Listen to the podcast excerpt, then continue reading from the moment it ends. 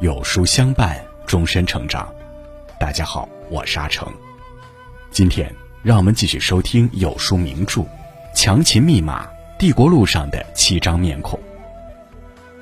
秦惠文王时期，秦国采用张仪的连横策略，破坏六国合纵。如此多年，双方互有胜负。到了秦昭襄王时期，秦国的发展渐渐停滞，闭关十五年。古语云：“不破不立。”面对这一潭死水，谁能提出新政策，打开新局面呢？此时，一个受尽侮辱与损害的人来到了秦国，他就是魏国人范雎，秦昭襄王时期的名相。今天就让我们一起来听范雎是如何让秦国飞速崛起的。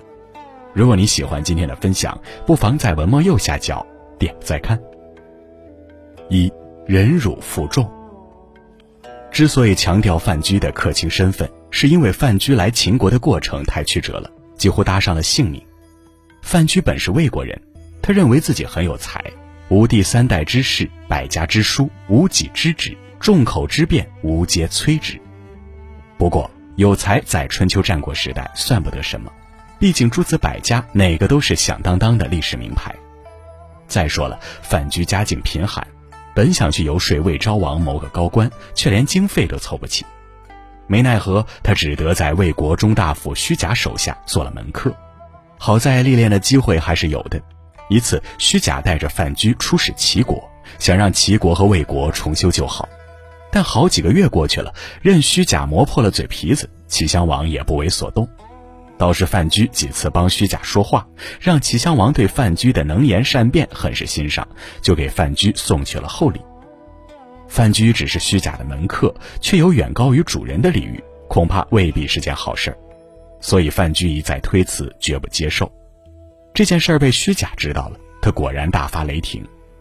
虚假不检讨自身的外交能力，反倒认定范雎一定是把魏国的机密出卖给了齐国。回国后，虚假立刻向相国魏齐告了范雎的黑状。魏齐一听，找了个大宴宾客的场合，宣布了范雎的罪状，然后叫人狠狠打起他来。范雎的牙被打掉了，魏齐没喊停；肋骨被打断了，魏齐没喊停。看来魏齐和虚假想要范雎的命。既然如此，那就给他们好了。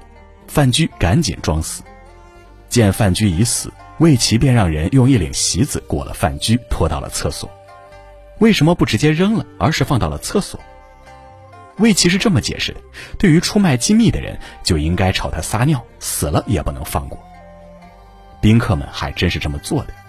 范雎苦苦等到人都走了，才悄悄伸出头来，求看厕所的人救他。那人便劝魏齐扔了尸体，醉醺醺的魏齐同意了。范雎就这么捡回了一条命，但酒醒后的魏齐却觉得不太放心，又派人寻找尸体。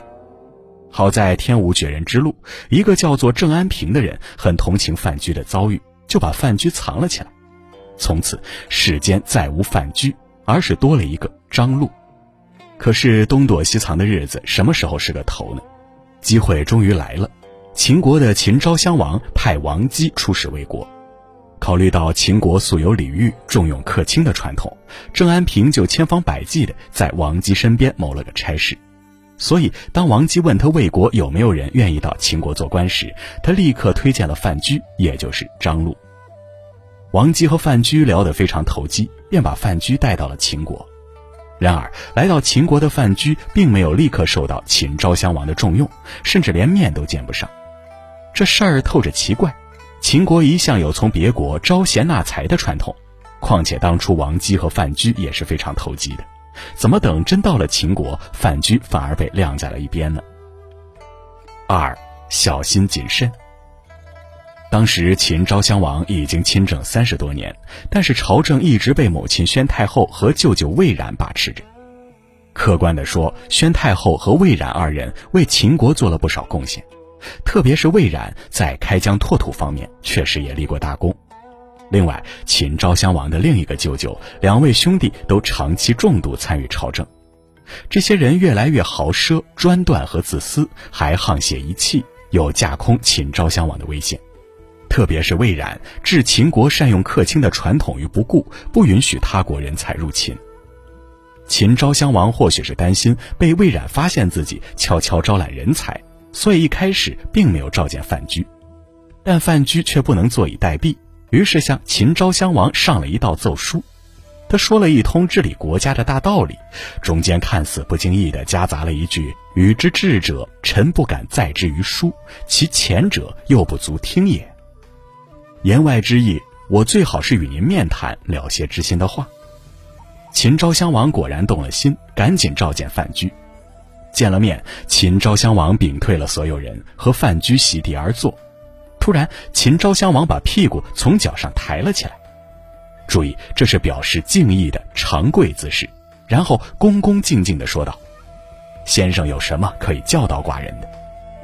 范雎只说了两个字：“诺诺。”这在现代汉语中相当于“嗯嗯”的两个字，到底是什么意思呢？秦昭襄王坐下来等了半天，范雎没说话。秦昭襄王一连长跪了三次，问了三次，范雎仍然是这两个字。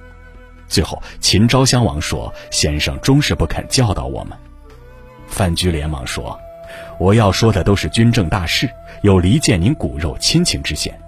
我倒不是怕说了以后会死，就是担心您上怕太后，下怕奸臣，未必会听我的话。”范雎这才放心大胆地说道：“穰侯魏冉的外交策略有问题。”一边说，一边观察秦昭襄王的表情，见秦昭襄王并不反对，才细细演说起来。原来魏冉当时要越过韩魏两国攻打齐国，这种舍近求远的军事外交策略，不仅大耗国力，而且是在为他国做嫁衣。攻得下不代表守得住、管得好，更不代表可以纳入版图。往往是劳心费力打下来的城池，反而被离这些土地更近的诸侯国轻易抢去。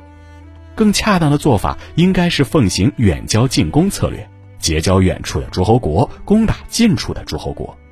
这种策略充分体现了范雎小心谨慎的风格，因为小步前进或许能跑得更快。由于路途近，不会太耗国力，最重要的是攻占的每一寸土地都能被秦国牢牢抓住。果然，秦国在这一策略指导下，蚕食了临近韩魏两国部分土地。这一次，这些土地不仅守得住，还能作为攻打远方国家的前沿阵地。也就是说，远交近攻的最终目的还是要攻占所有国家，不论远近。这也就是嬴政念念不忘的天下宁一。不过，要想天下归一，必须除掉劲敌赵国。然而，赵国绝非韩魏这样的弱国。范雎为此又做了哪些精彩绝伦的谋划？让赵国彻底没有了和秦国对抗的实力呢？三，攻人攻心。公元前二六二年，秦国攻打韩国的上党地区，韩王听得赶紧让上党将士献城，好让秦国停止进攻。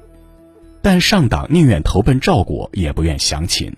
赵国于是接收上党，引发秦国的激烈对抗。为防止上党失守，赵国派名将廉颇守城。范雎见秦国久攻不下，便对秦昭襄王说：“攻城不如攻人，攻地不如攻心。攻哪个人呢？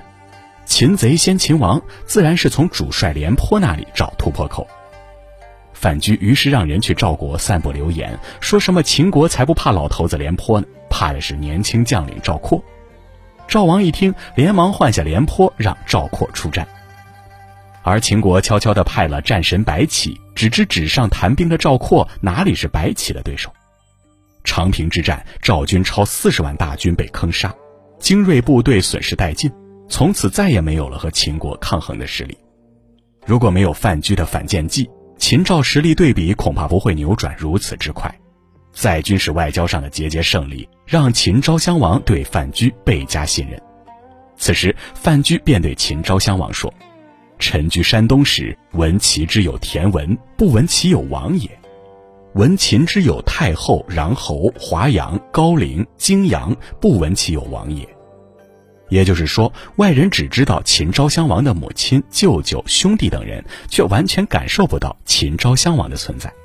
这一番话对于秦昭襄王来说，字字扎心。范雎继续举例子。末了还十分担忧地叹道：“万世之后有秦国者，非王子孙也。”秦昭襄王听了以后大惧，很快废黜了宣太后，驱逐了那两个舅舅和两位兄弟。自此以后，秦国的扩张越来越快。很快，在李斯等人对远交近攻策略的继承和发展之下，嬴政终于一统天下。范雎对秦国的贡献，李斯曾有过简短有力的概括：昭王得范雎，废穰侯，逐华阳，强攻室。堵司门，蚕食诸侯，使秦成帝业。范雎的远交近攻策略，让秦国突破了瓶颈状态，实现了新的飞跃，因而成为了秦昭襄王至秦嬴政时期的主流政策。后来的韩非、李斯所提出的灭六国方针，也是对这一政策的继承和发扬。总体来说，范雎向秦，让秦国取得了重大的外交胜利，也让国内政通人和。自此以后，六国基本上没有了和秦国抗衡的实力。当然，统一大业任重道远，秦国的君王也将面临新的挑战。至于他们会如何应对，请听接下来的讲解。